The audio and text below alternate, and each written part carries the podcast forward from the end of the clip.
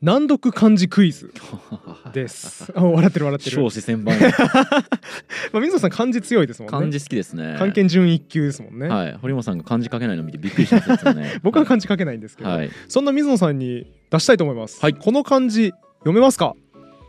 うわー。今動画で見てる方は画面に出ております。すげえ見たことあるけど見たことないな。見たことあるようで見たことないですか？はいこれは。上が山じゃなくて立つとかだったら目かけになりますし。うーん。そんな字あるんだ。はい。目かけ見たことないですか？あめかけね。あおめかけさんのめかけですね、あ、はい。見たことある。見たことある。あそこ立つに女かあれ。こ山に一に女ですねこれ字。そうですね。うわー。うわー。わかんないですねこれ。これは分かんないですかね、はい。えー正解言いますね。はい。こんな字ないです危ね危ねおい俺表現者として今後の生命絶たれる子だったぞお前。自信満々でなんか読んでくれねえかなと思って一部の望みで出したんですけど。いやーさすが引っかからなかったですね。危ね 自信満々で「あこれ何々の字ですよ」って言ったらね引っかかったってなるはずだったんですけどね。いや試しに一生得た。回避されたわこいつやるな避けるねあんた。難読漢字クイズですじゃねえよ。そうです。読み仮名がないですこの字には。危な。あただねこの字が生まれた経緯を答えてもらいましょうか、はい。あのなぜなら最初のクイズ答えなかったんで、うん。ちょっと続きとしてこの字ないんですけど、はい。なぜか文字コードとしてうん。この国際規格ユユニコードでうん。ちゃんと割り当てられてるんですよ。はあなんでない字が存割り当てられたにね。そうです。ん。なんで割り当てられたか分かります？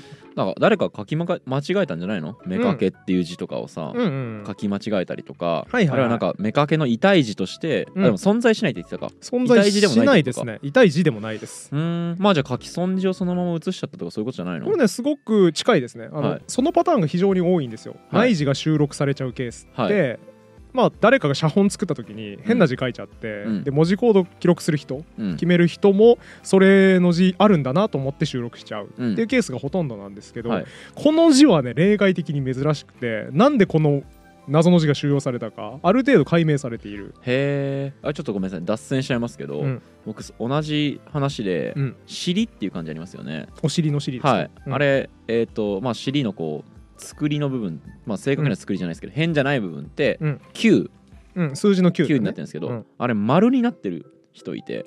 ほう。でそんな字おそらくだけど俺知らない。尻の中身が丸にな最後に点がついてるってことです、うん。あ丸ってあ丸ってあーえっと丸っていう感じですね。はいはい、図形の丸じゃなくてね。そう最後に1点は足されていて、いはいはいはい。なんかそれ先祖が書き間違えたからうん。って言ってるうん。人がいてちょっとうん名字言っちゃうと特定されるかもしれないので、はいはいはい。ちょっとぼやかしますけどその尻の字が含まれてる人がいて、うーんへえまあだから存在しない字なんだけど書き間違いで生まれた字なのかもって漢字オタクだった小学生の頃に面白いね。非常に興味深い事例ですよね。そういうのじゃないんだね。えっとねそうそういうパターンで記録されちゃうやつがほとんど、うん。この幽霊文字とか、はい。幽霊漢字とか言われるもの、はい。えー文字コードには定め定めがあるのに実際に使われた例は見当たらない。っていう文字が結構いっぱいありまして、はい。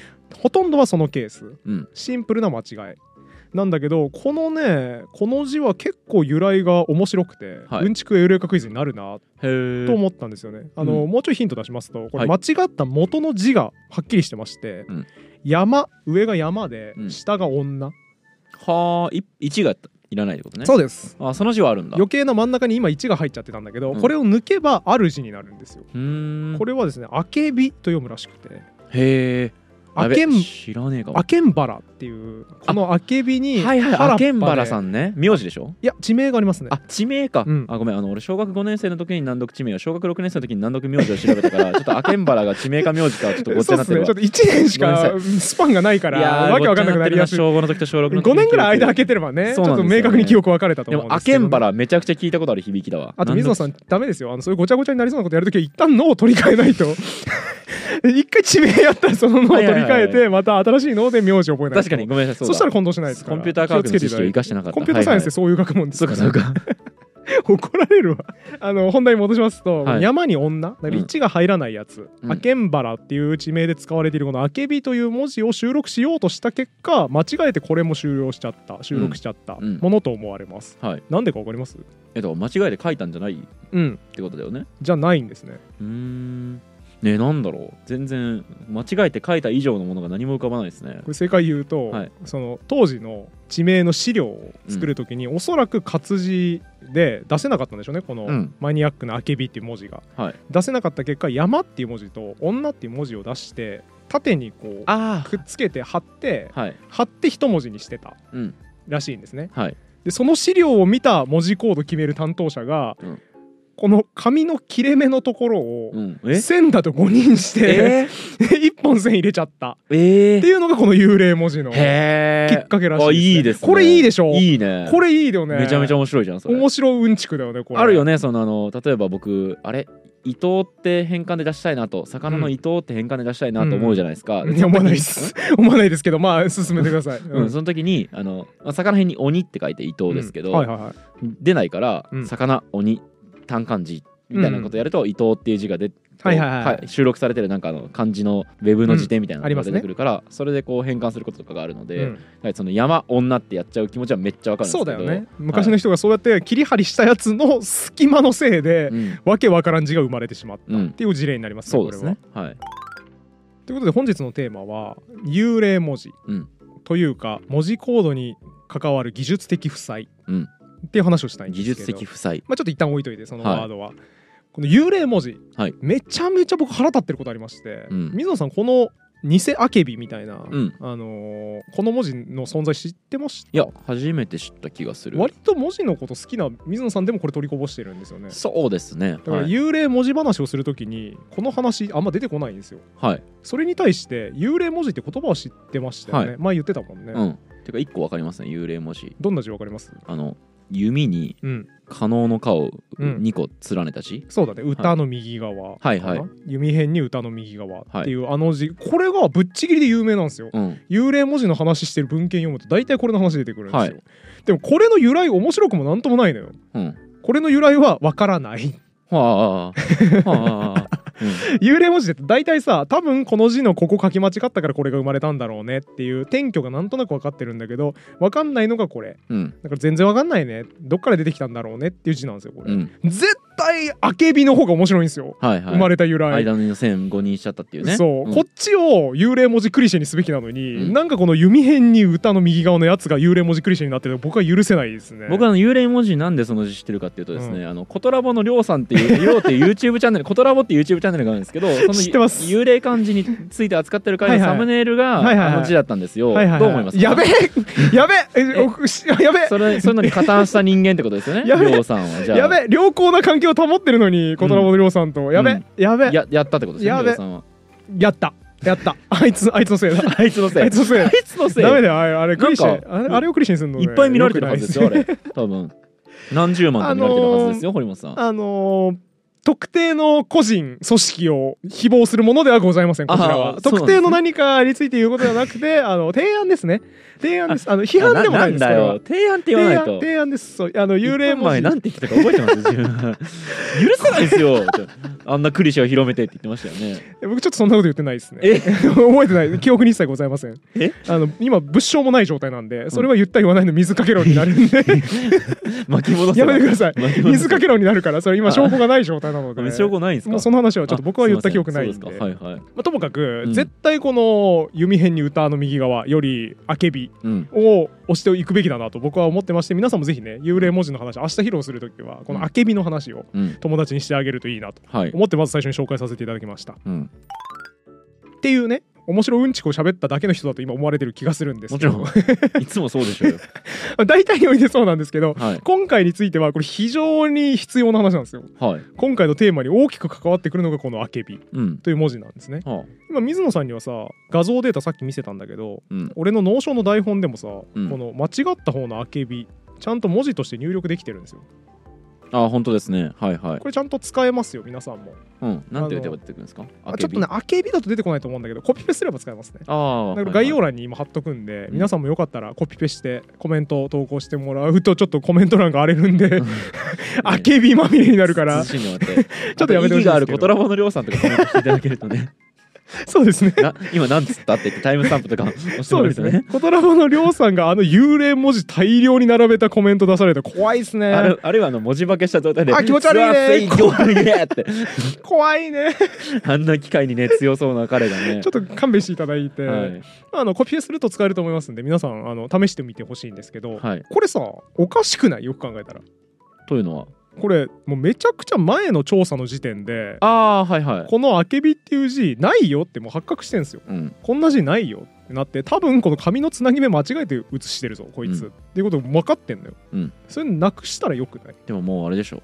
登録しちゃったんでしょうよその時で、うん。その時で行政文書とかで書き始めちゃったから、うん。もう収まりがつかなくなってそれで行っちゃったんでしょうよ。さすがですね水野さん。大人の力がありますね。ん。大人の想像力がありますよね。ああやっぱり当たりました？これまあエンジニアというか、うん。技術バキバキの人ならいやもう直すべきだろそんなもん間違えてんだから、うん。それ後世何億年残すんかと。うん。人類の文明が続く限り残すんかっていう話になるから直したいなってなりそうなもんだけどうん。水野さんはやっぱね過去の人たちのことをおもんぱかりましたね、はい、まさにそれでうん、企画のハンデなんですよこれ企画の判断どの企画？企画、あ標準化企画の、はいはいはい。もうこの企画というものが背負っている大きな問題で、うん。常に互換性を問われ続ける。あーはいはい。あーはーはーは過去のものがおかしくなっちゃうと困るよ。今までそれで行政文書とか成り立ってたんだから、うん。お前が変更したせいでどうにかなったら誰が責任取れんの？うん。ていうことになるわけですよね、うん。そして責任取れる人いますかね？いないのか、いないでしょうね、まあ、いないね。おそらく。そいつが頭下げたところでだもんね。ねどうしようもないですよね、うん。だから明原明原町役所とか役所があるのか分かんないけど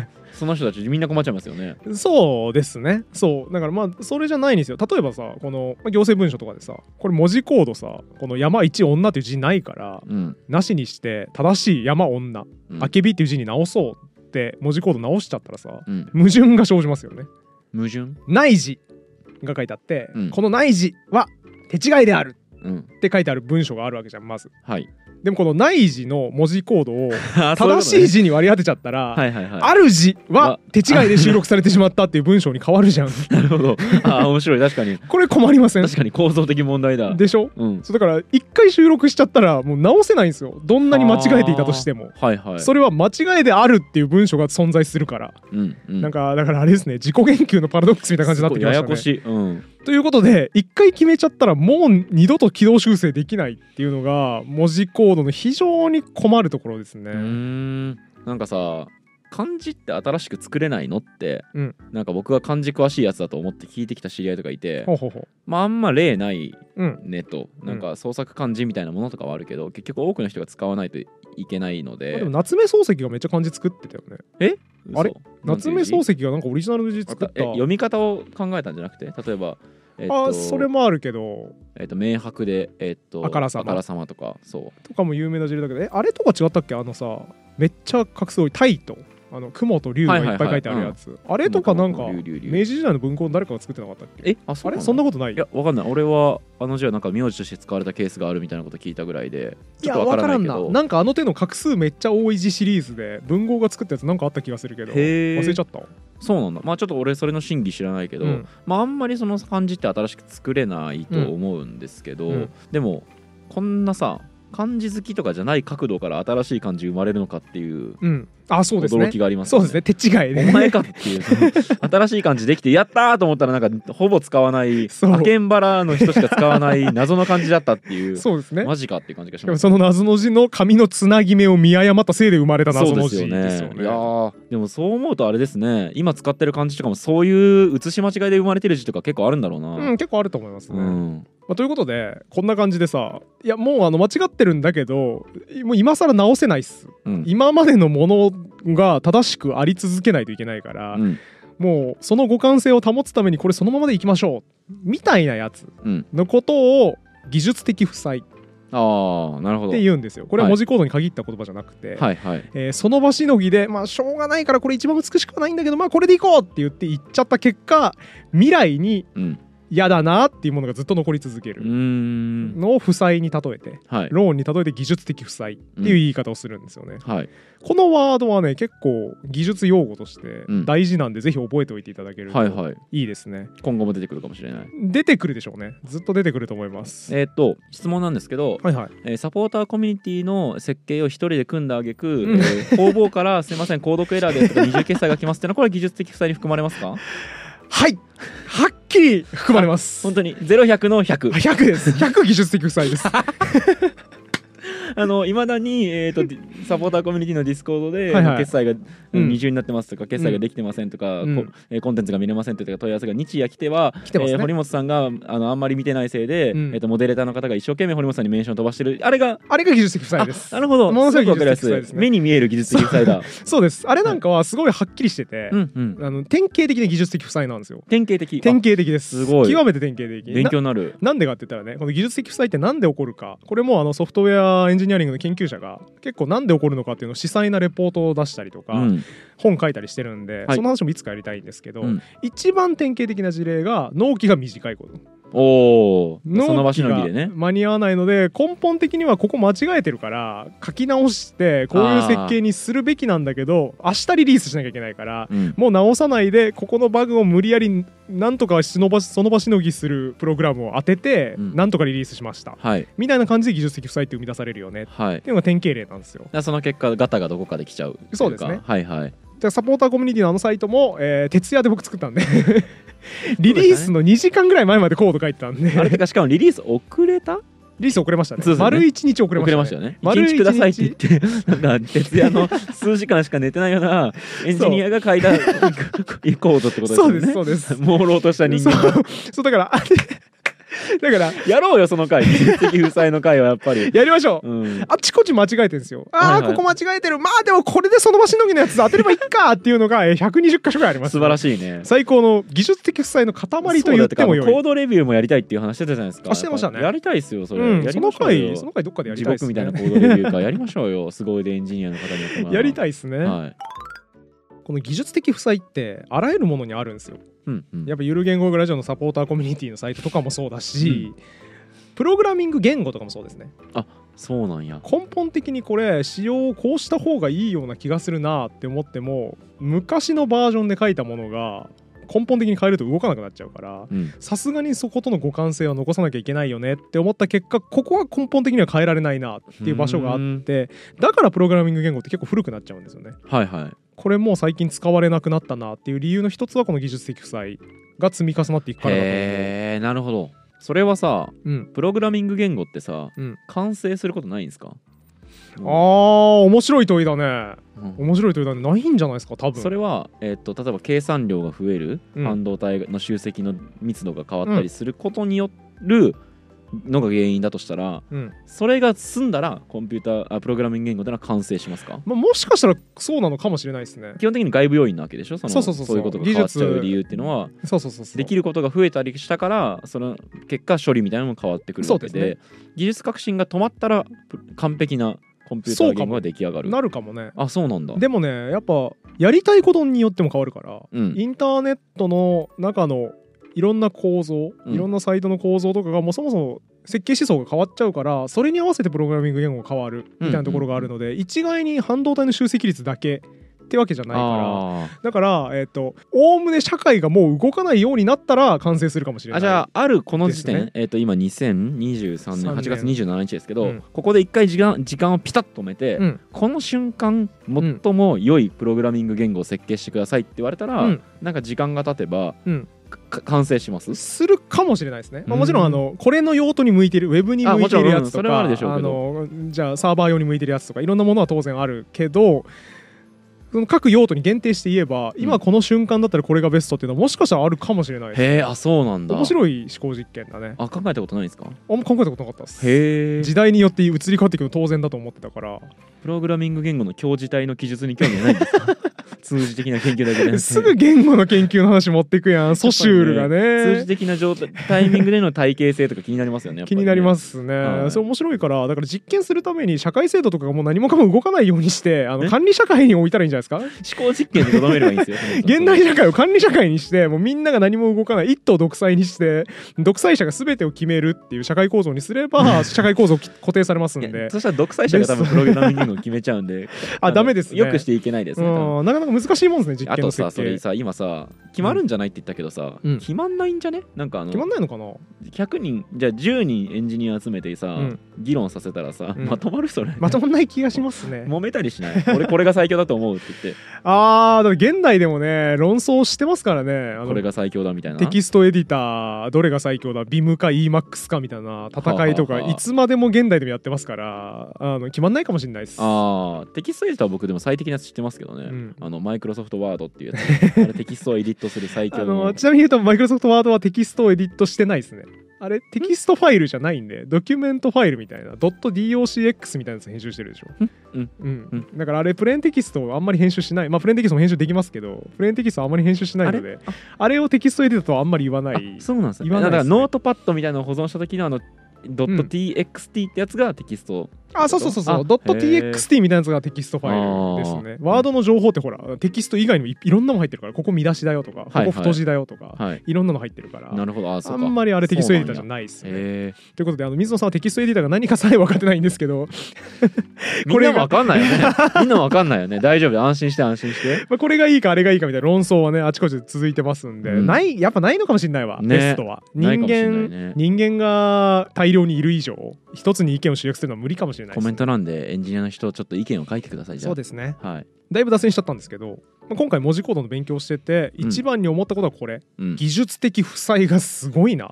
文字コードが？そうですね。はい。なんかこれ,、ね、これがもう完全に試験なんですけどどこにも別に書いてた話じゃないんですけど、この世で一番技術的負債溜まっちゃってんの文字コードじゃねえかなって思いましたね。えでも特殊な感じぐらいじゃない？のなんか存在しないアルファベットとかないわけでしょ別に、うん。いやあのねだからやっぱいろんな問題があって、うん。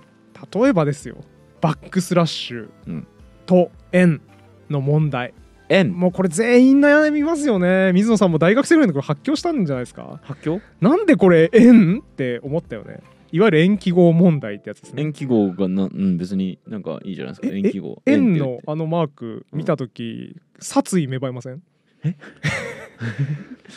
ああ円円だ。この処理系ってなりません？処理系。この処理系円で処理してるっていう。バックスラッシュちゃうんやーってなりますよね。バックスラッシュ。バックスラッシュしたことがないので僕。バックスラッシュしたことがないんですね。アスキーアートで使ってないバックスラッシュ顔文字とかで使そうねそうねってないですけどそういうやつあるよね、ええ。あのーオメガかな、うん。小文字のオメガを鼻としてしか使ったことないみたいな、そうですね。話はいはいよくありますけど、ありますね。水野さんバックスラッシュはあんま使ったことない、うんないと思いますね。え顔文字用にしか使わない。顔文字のためのもの。顔文字のための記号ですあれは。バックスラッシュってプログラミング言語においては非常にでかい意味を持つんですようーんえあのあれですかジョスシーズハイ先生があのバックスラッシュをおちんちん例えてましたちんちん例えてましたね。おちんちんおちんちんの意味じゃないですよ。引っ張られすぎ。大事ですもんね。引っ張られすぎ。じゃあじゃあジョスシーズハイ先生のお便りに引っ張られちゃってるんですけどはいはい。ジョスシーズハイ先生のお便りはもともと僕が話したバックスラッシュの話を下敷きにしてるんでこっちの話を思い出していただきたい、えっとエスケープ記号。そうそうそうそう。エスケープ記号みたいな話もそうなんだけど、そのバックスラッシュの後ろに置くとこれ要はただの文字列じゃないですよと、うん特殊なものですよみたいなのを表すのに使ううん使う記号なんですよ、はい。だからもう特権階級だよね、はいはい。このバックスラッシュが出てきたらちょっとこの先特殊なものが書かれますようん。みたいなマーカーなんですよ。はいはい。だからめっちゃ大事なの。うん。具体的にはまああの Linux とか内部だとバックスラッシュ N っていうのが出てくると改行になってるから行ごとにもうバックスラッシュ全部に入ってるんですよ。文の最後に必ずバックスラッシュ N って入ってる感じそうですね。バックスラッシュ N、バックスラッシュ N っていっぱい入ってる。だからもう一つの文書ファイルに大量に出てくるねバックスラッシュ、っていうのがこのバックスラッシュの存在でうん。極めて重要なうんものなわけですよ、こいつが出てきたら要チェック、だからもう太字みたいなもんよね。はいはい。教科書における太字みたいな、うん。一番注目ポイント。うん。なんですけどこの文字コードを制定するやつ日本語の文字コードを制定するやつがなんか多分バックスラッシュあんま使わんなって思っちゃったんだと思うんですけどはい。バックスラッシュと円のマークの文字コードの割り当て一緒にしたんですよ。え？え？一緒にしたんですよ。え？うん。だから区別できなくしたんですよ、うんうん。なぜならバックスラッシュなんてあんま使わないだろう何に使うのって思ったからここ使っちゃっていいじゃん円記号にって言って入れちゃったんですよ。うん。うん。そのせいで区別できなかったんですよこの2文字。えいやそうそうなのよ。ん。そうなのよ。ダメだよ。そう。だからバックスラッシュと円って同じもんなんですよ。いや違うもんだよ。俺もわかるよ。今の説明聞いただけでもわかりますけど。だからさ見てほしいんですけど、はい。わかんない。む環境によると思うんですけど僕の環境 Windows 版のアプリ、ノーションアプリうん。で円記号うん普通のキーボードってバックスラッシュって書いてなくて、はい。円って書いてあるんですよ、はいはいはい。この円記号を押すとノーション上ではバックスラッシュとして処理されますね。はははは。だからソフトウェアとか処理系に委ねられている。うん。同じ円とバックスラッシュ同じ記号を割り当てられちゃってるから、はい。どっちで解釈するかはあなたの環境次第ですよっていうことになってるんですよ。うんうん。むちゃくちゃじゃないこれ。むちゃくちゃやね。困りません？だから円が急に特権階級に上がったとも言えますよね。そうです。そうです、へ俺のイメージバックスラッシュってさうん。日本語でいう鍵括弧とかさダブルコーテーションみたいなさ、うん。ちょっと特別な意味ですぜみたいな、うんうん。あるじゃない？あーはいありますね、うん。ありますね。堀本はその意味で、えーちょんちょん成功したのだったみたいなのってきて、うん。うん普通の成功と違う含みがあるみたいなそういう特別な記号じゃないですか？そうそうそうそう。れが「円円」ってなっそうそうなんですよ 間違えてるな。バカすぎるだろこれ制定したやつと思って、うん。めちゃめちゃ発狂した経験がね誰にでもあると思いますね、だからその Linux の環境とかでさ開くとバックスラッシュ N って出てくるものがなんか例えば別の Windows のあるソフトウェアで開いた時に NN NN NN になっててああ N になってるびっくりするっていう経験これ誰にもあると思いますね。ちょっとプログラミングかじったことある人ならびっくりした経験あると思います。確かにそれ不可解ですね。めちゃくちゃ困るんですよこれ。それでもさバックスラッシュの使い道知らなくてそうしたのかって俺。まあちょっとわかんないっすね。断定的にざっくり考えればそいつがさ、うん。し単に知らなかったからだってさうん。説明できるけど、うん。俺今27歳になったんだけど、うん。大体そうじゃないなっていう。そうだね。あ悪役みたいなやつって意外といないよね。そうなんかその人はその人なりになんか考えてそうな気もして、うんうん。そのそれ気になる。それ調べといて。確かに。あごめんなさい。リサーチ浅くて申し訳ない。ですそれよろしく。すいませんリサーチ浅くて申し訳ない。確かにそうだわ。そんなわけないじゃんだって。冷静に考えたらそうだよね。文字コード決めるやつの担当にしないよ。ね確かに。言われたらそうだわ、そう。はあいやそうですね。あの、うん。これ僕なんとなくそうだろうなって勝手に思い込んじゃったのは、大学の先生がこれ言ってたんですよ。ああはいはい、こうだっていう断定帳じゃなくて今の僕と同じノリで、うん、うん昔の決めた人分かってなかったんでしょうねっていう、はい。うんだから円とバックスラッシュ一緒にしちゃってバカだよねこれやった人って言ってたんですよ、はいうんちなみにこれ言ってた人はあれですね因縁とできないやつは死んだ方がいい。口悪いな。口悪いな。あの名言を残した先生。伝説の。かつての。えでもあのゆる言語学ラジオでその時してた時には、うん。あのサムネイルにアフロの外国人の方がこうやってやってましたけどあのフリー人じゃないあの人じゃないあの人じゃないあの人たなだのフリー素材の人です 勝手に実在の先生はアフロの外国人。ですんなよお前。自分の先生だろ確かに。うん。フリー素材の言ってそうな人探したらあのうん。人だったんですけど、はい。だからあの人ちょっと口悪かったんで言ってましたけどね、バックスラッシュと円同じ記号に割れててアホだよねみたいなこと言ってたんですけど、ちょっと調べてみます。すいません、そうですよね。ほらあのあこれちょっと違うな。なんかありまありませんでした？えっとうん。あるなんか不可解な出来事をうん。悪意で説明するのではなくて個人の無能で説明した方がはいはいはい。良いみたいな法則ありませんでした、えっ、と反論のカミソリですね。あそう反論のカミソリか。そっかそっか。悪意ではなく無能大抵の場合問題は悪意ではなく無能であるそうすると無能ってこととになっちゃうな。あだから反論のカミソリで考えると合ってますね。そうだ反論のカミソリ的に考えたんだよねうん。教授が、そうだね。でも本当にそうかっていう。うん。結局さあほらゆる言語学ラジオでゾミアの話とかした時もそうだけど、彼らはぎ文明社会に対して遅れてるわけではなくて彼らなりのストラテジーで行動していたのを俺らから見てなんか遅れてるように見えてただけじゃん、なんかだからやっぱそう人文学とかやるとさ、うん。そんなわけなくないかってちょっと思えてきちゃいますね。いや僕もね今言われたらそうだろうなって思ったんで、うん。ちょっとこれは要リサーチ激論とかしてたでしょうねきっと。ですね。うん。あと反論のカミソリの原則って悪意よりは無能っていう話なので、はい、まあ、悪意よりは無能で解釈した方がいいんだけど今回の場合もっと深い背無景がありそう。能ではなさそうっていうことですだから悪意よりも無能だし無能よりもこれが原因っていう何かがありそうな気ケンちゃんがしました、ね、のカミソリ。ケンちゃんのカミソリ。ですあるよこれ。ダッセーケンちゃんのカミソリ。切れ味悪そう。無能で説明するのではなくねもっとねこれで合理的な理説明した方由があるのではないがいいってかっていういうのね行きたいですね。気になりますねあとちなみに言うとオッカムのカミソリもみんな使い方間違いがちだからこれ気をつけた方がいいですオよッカムのカミソリはある出来事を説明するのに、うん。無駄なえっ、とてか複雑な、うん。えっ、とか過程を置くのではなくて最小限の過程で説明する、しろっていううん原則なんああ素晴らいしいですね。正しく説明できてる。なんかさこれさ単純な仮説の方が正しいって言われがち。単純複雑な仮説よりも単純な仮説の方が良いでもそれで言ったらねだから宇宙人がやったみたいなもの単純な仮説ってなっちゃうわけですからね,、過程を減らすのがポイントなんじゃそうですかなだから同じものを説明するのに置く過程の量は少ない方が良い。っていうそうですよ経験則ね。そしてそれが広くのことを説明できると望ましいっていう。だから、えーとねアドホックに立てた過程なんだけどそれもが他の、うんえー現象も説明できるとそうですね。良いっていう家庭の量が少なければ最小限にすべきだしそっちの方が正しい外然可能性が高いだろうっていうのがオッカムの可能性。あーあんまそれでなんかう,、ね。うまく使えてない人見たことなかったかもしれないやなんかね雑に言ってるなーっていう単純な説だから正しいんだって言ってる人いるなーと思ってちょっと気になってました、ん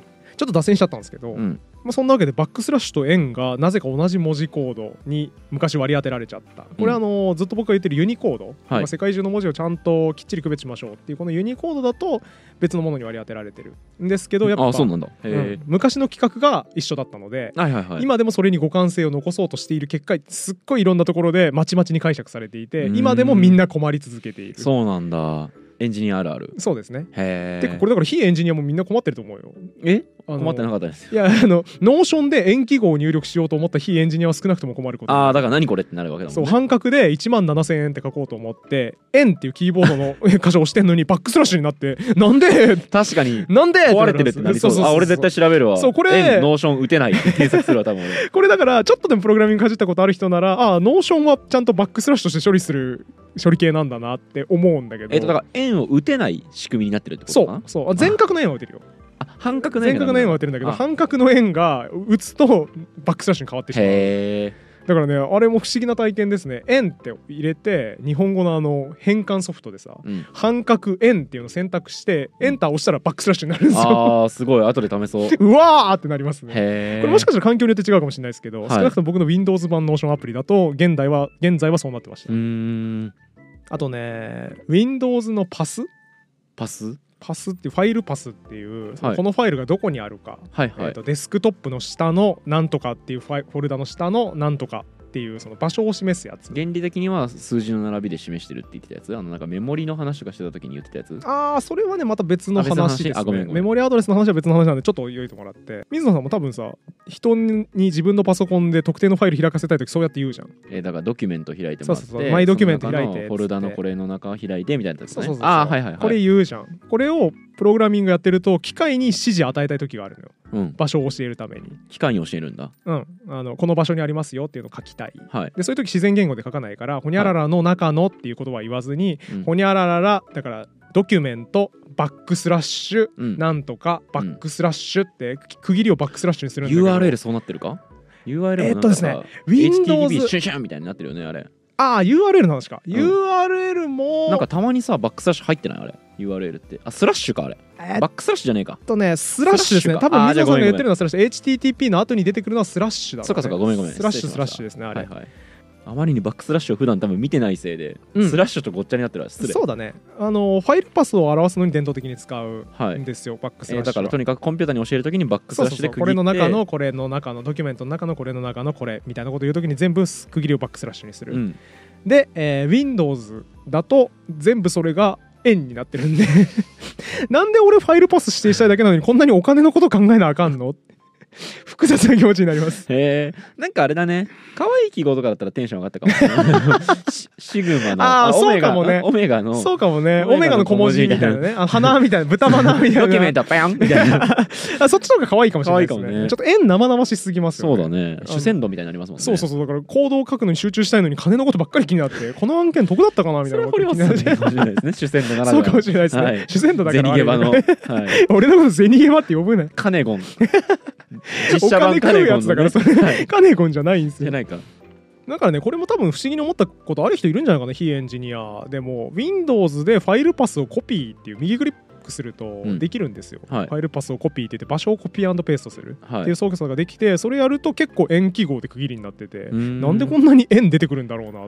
いやでもね非エンジニアはね、うん。もうそんなん気にしないよ、まあやらんか。ファイルパスをコピーとかやらないか。俺それで言ったらなんかやたらパーセント使ってるなって思うこととかあるもんね。なんかさなんかをコピーした時あのウィキペディアの記事をコピーするとどえらいパーセント 出てきてなんだろうこれって思ったりするけど出てきますね。もう深く考えないから。だから円も結局パーセントと同じ感覚だと思うまあそういうもんか。まあそうか。疑問を持たないですね。あのパーセントだからまさに文字コード。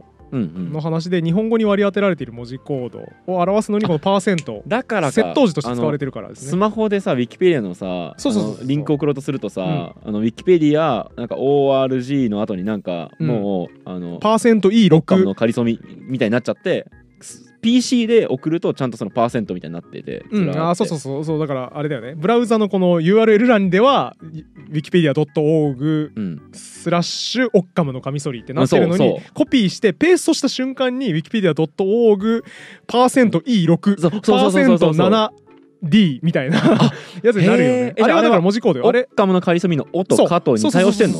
ええ、そうだよ。じゃあ堀本さんがあの解読表とウィキペディアのリンクを出されたら、何の項目か、もちろんもちろん。文字コード表あれば解読できますすげえあそうなってんだ。そうそうそう。あれはそのためのもんですよ。今つながったわ。あそれ知らずにコピペしてたんだ。もうランダムに。なんか謎のパーセント出てくるなって思いながら。パーセントなのかな？アホだな。カカットしてください。あだから水野さんはウィキペディアはパーセントなのかなっていう過程を置いてたんですね。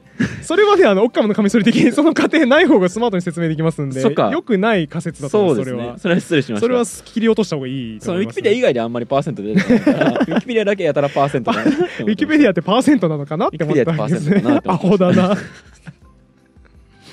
まあね深く考えないでね、はい。やってる人いるかもしれないですけどそれが謎解きますね。大体文字コードのことを考えると大体謎解けます、ね、そうなんや。円がやたらといっぱい出てくる理由もそれで説明できます。うーん。あともう一個文字コード系のうんちくとしてちょっと面白いんだけどあんまり人に伝わらないから披露したことないうんちく。大丈夫かな？を一つ言っときますと。伝わってくれ。文字コード最終的には全部01になるって話ですよね、の全部1のやつ。うん。だからラストってことかな？うんそうですね。はい。111111が最後のビットまで続くやつ。そうですね。まあこれユニコードだと話違うんだけどまあその最初の方で定められた8ビットのやつと考えていただいて、はい。この少ないビットが全部1で埋め尽くされてるやつ、うん。これが何の文字に当たるか推測できます？えーひらがなの「ん」50音表に全部当てはめたわけですね。あんた素朴でいいね。すっごい素朴な素朴な発想僕は好きです。英語でしたもんね。うん、あそうですね。ひらがなそんな入れてなかったもんね英語ですね。ね。なんすかね。まあでもこれ言っても当たらない気すんだよな。だからまあ Z とかになっちゃいますよね。なっちゃうね発想としてはね。これねあのデリートを意味するものになってて要するに無視する。ははは。11111は削除された文字っていう文字コードに割り当てられてるんですよ。はあえ使わないじゃなくて削除された文字として使う。この一文字分は削除された文字なので全く無視してくださいっていう文字コード。はあなんですよ。はいえそれ聞いた時どう思います？そうなんだ 張り合いね。あごめんなさい。ななんとかもうちょっとあのもうちょっと何か頭使った感想いただけますか？できれば。あのも頭う一回言いますね。もう定義。11111はいはいはい。削除された文字なので完全にこれは無視して扱う。だからスペースとかでもないのよ。空白とかでもなく完全に無視してもん？そのまま次の文字出しちゃう。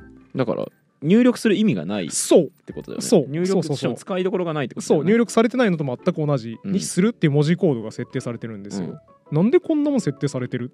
ってそう思わん？ねその部分に「うん」当てはめてほしい。そうひらがなとか入れた方がいいよそれ。貴重なとこ一箇所食い潰してお前何やってんのって思わ。んだあれよ？あの俺それあのエンジニアがちょっと遊び心でやりましたみたいなこと言ったら、引っ張たき 大丈夫です。うん。大丈夫それじゃないです。あそうなんだもうちょっと納得感ある。な理由がある？もうちょっと納得感ある。ものがありますへええー、使わんもんねそれ。これねだからなんとなく昔のコンピューター事情が分かってる人に言うとあーなるほどってなるんですけど水野さんに言ってもねなるほどってならないなと思って今まで出題したことがあまりない。回答タイムいきましょう。回答いっちゃいましょうか、はい。昔パンチカードってやつでプログラミングプログラムとかデータとか読み込ませてたんですよね、うん。何か分かります？パンチカードはあのうんちくエレカクイズで過去に出たからうん。覚えてます。よ、なんかあの読み通せるんだよね。あの、えーとあうん。穴開いたカード。そうそうそうそう。でマークシートみたいになってるよね。のあそうそうそうそうでそう。それでなんなんかこう読み取ってうん。何かしらの情報を、だから USB メモリみたいなのりだよね。そういうことカードにデータを記録してあるんだよね。情報を記録するために昔は USB メモリとかないから、はい、はい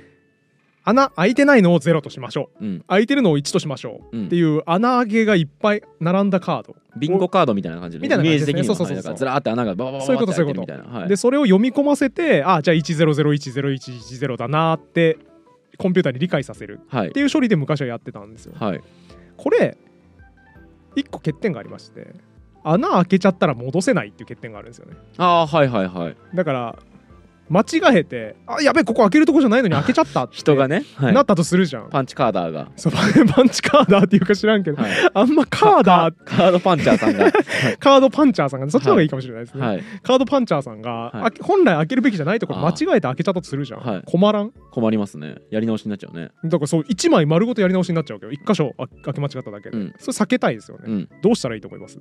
あだから、えー、と8ビットだったら、うん。1を8回うん。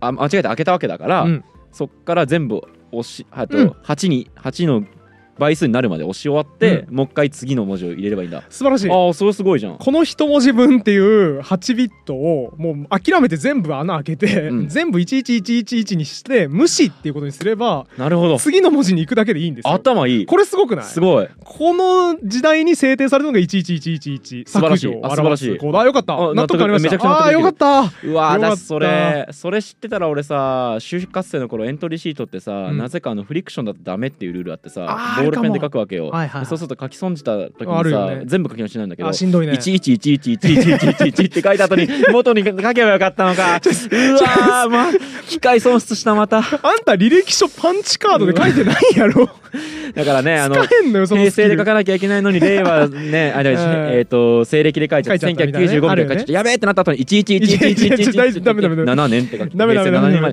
うわもったいねえそれ西暦1億1111万年生まれかなんかだと思われるから ダメです。ダメなの？使えないです履歴書にはこの技術。非エンジニアだからか 面接官が。関係ないエンジニアだった関係ないらなピンとくるんだろうけど。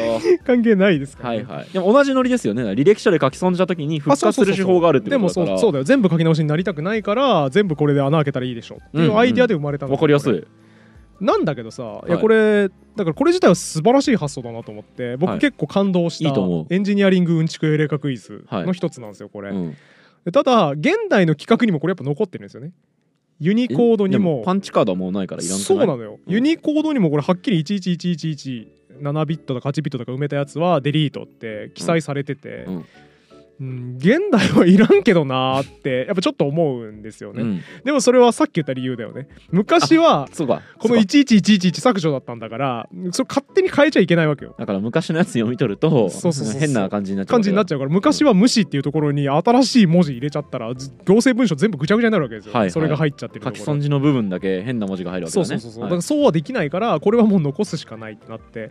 パンチカード。うん。だからコンピューター使う時カードに穴開けてた時代のやつまだ残ってんですよ文字コードに。技術的負債？技術的負債ですね。これも技術的負債と言っていいんじゃないですかね。間違えた部分だけあのさ、うん。絵文字のさあの、うん。汗汗ってさ あれにしたらさミスった部分汗汗になって可愛くなったりし可愛いね。アメリカ国防総省とかの 戦闘機の予算の文書とかでいきなり532億ドル汗531億ドルです これ可愛いですねなんかね。そうそうそうそう。汗汗って入れとけばさ緊世界は平和にならないですねちょっと面白いけどな、俺だったら要は間違えましたっていうコードを当てはめる分には問当てはめる分にはいいねですね。そう。汗って言っとけばまあいいような気もするんですが、うん。まあ、そういうわけにもなかなかいかないのでいまだにこれ残っていてはい。もうすごいだからこんな何十年も前のパンチカードの時代のやつさえ残る技術的負債の量、うん。これはね文字コードおそらくあらゆるものの中で一番技術的負債しょわなきゃいけない運命になってるんじゃないかなっていうのを今回リサーチしてちょっと思ったね、現代でな割り当てた現代に対応した何かもうん。100年後の人が見て、こんなんに使うなよって言って堀本さんみたいなやつが切れてるかもしれないですよね。そうでしょうね、うん。多分。結構あるんじゃない？そういね。うもの、ちょっと今パッと出てこないですけど、はいある気がしますね。ねということで今回は文字コードは技術的負債の塊であるっていう話をしてきまして、まあ、いよいよ次回ラストになりますので、はいそこに向けての準備がもうこれで終わりましたね。今回あえて触れなかった、まあ、技術的負債っていうとちょっと怒られそうなんですけど出版業界がうんずっと直面してる文字の話。俺が関係ありそうだじゃ文字の面倒な話。あはいはい。正しい字と書いて政治。はあ。の話ありますよね、はいありますね。えーこの辺りの話はちょっと次回改めてさせてもらう。だから水野さんももう全然対岸の火事ではない話、うん、てか俺やったよ考慮の時政治にって。どんだけ俺書いたか。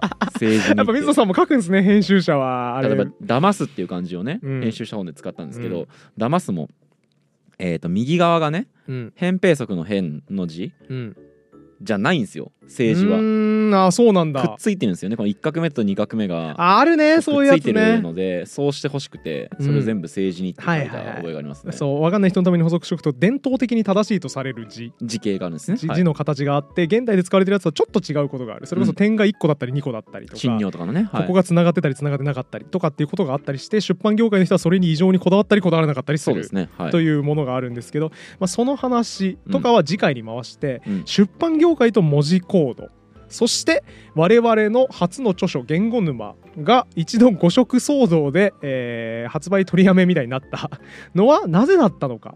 という話を最後にやって文字コード会締めくくらせていただこうと思います。ちょっと次回僕は収録の都合が合わないので代わりに黒川くんか 誰か役を務めるピンチヒッター頼まないでください。今日この後撮るんでダメですうん。すごい合います。僕もそれ収録に参加するんですか？ぜひぜひ出版業界の話。これはね水野さんにぜひ聞いてほしい話ですので。ちょっとね多分興味深く聞けると思いまわかりますした。予定が合えば参加する形でいくと思 気乗っいますてないな、はい ということで、えー今回も終わりにしたいと思います、えー面白かった方は引き続きチャンネル登録高評価感想のコメントとかどかどか送ってもらえると助かります。あとね出版業界かじってる人のね政治のエピソードとかね、うん。いただけると多分次回に向けて楽しくなると思いますので。あとあれだね円とバックスラッシュ、うん。同じ文字コードに割り当てられちゃった経緯について。ああ知ってる人いんのかな？ちょっとでも知ってる人とかあればすみません情報いただけるとこれ補足会どっかいつかやりたいと思いますので教えていただけると助かりますということで今回も終わりにしましょう。ありがとうございました。ありがとうございました。